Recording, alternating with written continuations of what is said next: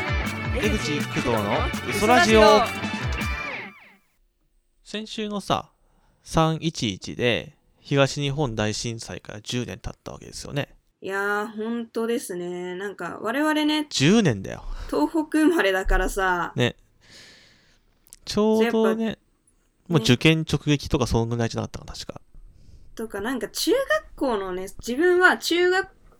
校の卒業式の、なんか練習をしてたの。あーそうですその時期だよねねもう10年経っちゃったわけですけどなんかまあ、早いよね。俺さちょっとまだどこにも話してない話なんだけどうん。震災関係のちょっと危ない話があるんだけどさ危ない話聞きたいじゃあ、聞こうか。 OK 後悔すんなよわかんない。それはわかんないけど、まあ、もう、もういいよ。しないよ、今更。大学時代さ、うん。まあ一応東北仙台あたりで過ごしてたじゃないですかそうですね。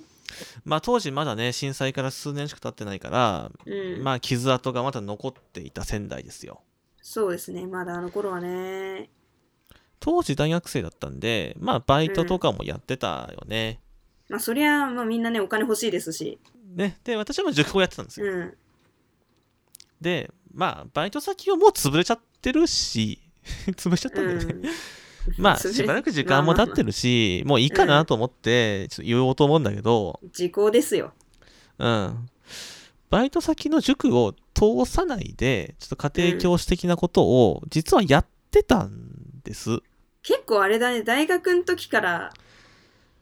危まなあいまよあね。まあ、うん要は、まあ、闇家庭教師ですよ。まあまあまあまあ、そうですね。まあ、直をやってたと思うんですね。はい。割のいいバイトだった。いやまあ、そりゃいいだろうね。大体さ、そういうやつ、ちょっと悪いことって結構、ね、まあ、ただ、そんなに、長くは続かなかった。まあまあ、やっぱダメよ。そういうのは長く続けちゃう。うんそう、数回でもう直はやめようってなったんだけど、まあ、なんでかっていううん。話ですね。あれじゃないのなんか、まっとうにちゃんと、ちゃんとしたとこで働うこん、うまと思っったとうわけに。でまはなあく、まあまあ、まあ、す結果そう思うんだけど、まあそのきっかけがあるわけですね。なるほどね。案件が、まあまああるんだけど、うん。まあこの手のやつってさ、女性の方が人気あんだよね。まあまあまあ。まあ、せっかくだったら女子大生の方がいいよねっていうことなんまあでしょう男でもそうだし、まあ、家庭教師ってね家あげなきゃいけないから、特にね、なんか女子生徒の場合は女の子ねの。ね家に男の家庭教師ってちょっとまあ親としても不安なとこあるだろうしねまあそんな中で、あの、うん性別不問っていう案件があったわけです。うあ、これはいいなと思って、ん珍しいなと、まあその親御さんとちょっとコンタクト取って、はい、じゃあ何日お家に伺いますねってなりました。はいはいで、当日行ったんですよ。割とね、小綺麗なとこだったんだよね。本当に小綺麗なマンションで、うんで、ピンポーンって言って、お母さん出てきて、あ、どうもよろしくお願いしますって言って、ちょっとリビング通されて、で、ちょっと話をしたりなんかして、学生さんなの、あ、そうなんですよ、みたいな感じで。生徒さんは今日はいらっしゃらないんですそう生徒はかねって聞いたら、うんちょっと待ってくださいって言って、お母さんが部屋の奥から、うんうん、遺影を持ってきたんだよね。あの、小学生ぐらいの子供の写真、写真立てに入ったやつとかを持ってきて、うんでお母さんがね、あの、はい、生きてれはば今年で中3なんですとか言い始めたわけですよ。で、話聞いてると、うんまあ、先の震災で、いはい津波で被害を受けて、仙台市内に越してきたと。なるほどねその津波で、当時小学生の息子さんはっていううことらしいんですよね。これはねそんな時お前だったらどうするもう自分だったらあれかなひたすらお母さんがあの話し続けるのを「そうですね」って聞いてあの契約してた時間が来たら「あ申し訳ございません次の家がございますので」っつって帰るかなああ確かにそれもあるな俺さどうしたのうん授業やったんだよ俺 お母さんにお母さんにつうか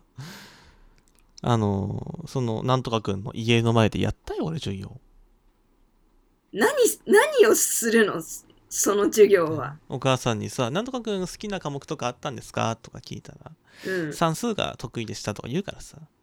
おうマイナスの四則演算みたいなやつをさ、うん。やったよ、俺。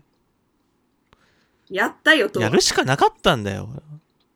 後ろでお母さん見てるしさ、なんか変な真似したら殺されそうじゃん、なんかさ。まあね、まあまあまあまあ。やったよ。60分ひたすら、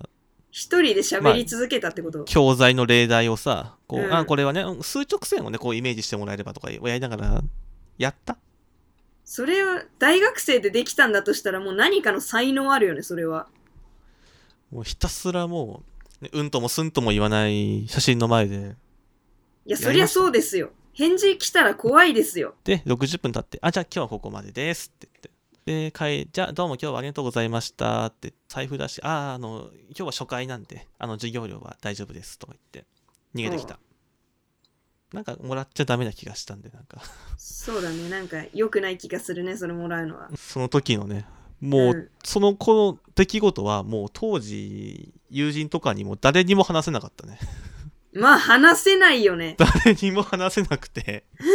もう数年寝かしたんだけどちょっともういいかなと思って話すんだけど、まあ、なんか、やっぱあれだよね、そのお母さんとしても、またいろんなね、思うことがあっうて、んだからその子が受験の時にはまあ家庭教師とかをつけてあげたかったっていう思いがあったんだろうねで、でそれでまあ、ね、いい、いい高校って言い方も、ちょっと自分はあんま好きじゃないんだけど、うんまあいわゆる、頭のいい偏差値まあのま高あ、そうい、いう進学校とかに入れたいって思いもあったんだろうねそうそうそうあったんだろうけど多分普通にねそのお母さんとしても塾を通してそういうお願いを仮にしたとしたらまあまあ普通断れるわ通ねらないじゃないだからお母さんがどこまでだからなんだろうもう息子はいないことは分かってるけど思い出作りにやってほしいなのか、真剣にこう息子に教えてほしいなのかもちょっと分かんなくてで実際にそのまあ工藤さんが授業をしたことによってそのお母さんの心がどうなったのかうんも正直多分わかんないじゃない、まあその後連絡は特になかったんで、まあそれで満足したのかがそれかなんか本当うにん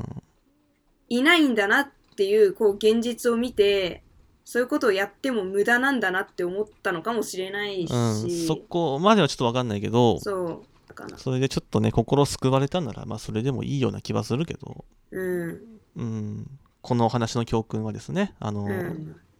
闇営業は絶対ダメっていうことですね。まあ今ね、ちょっとテレビ出れなくなっちゃってる方もいますけども、ねテレビ出れなくなるとかさ、ね、反社と関わっちゃうとかさ、そんいな甘まっすけちどょろい話じゃないんですよって。そうだかもっとやら、ばい案件転がってるぞって。お金、額面に騙されちゃダメですっていうね、教訓ですね。はい。また来週話せてよかった。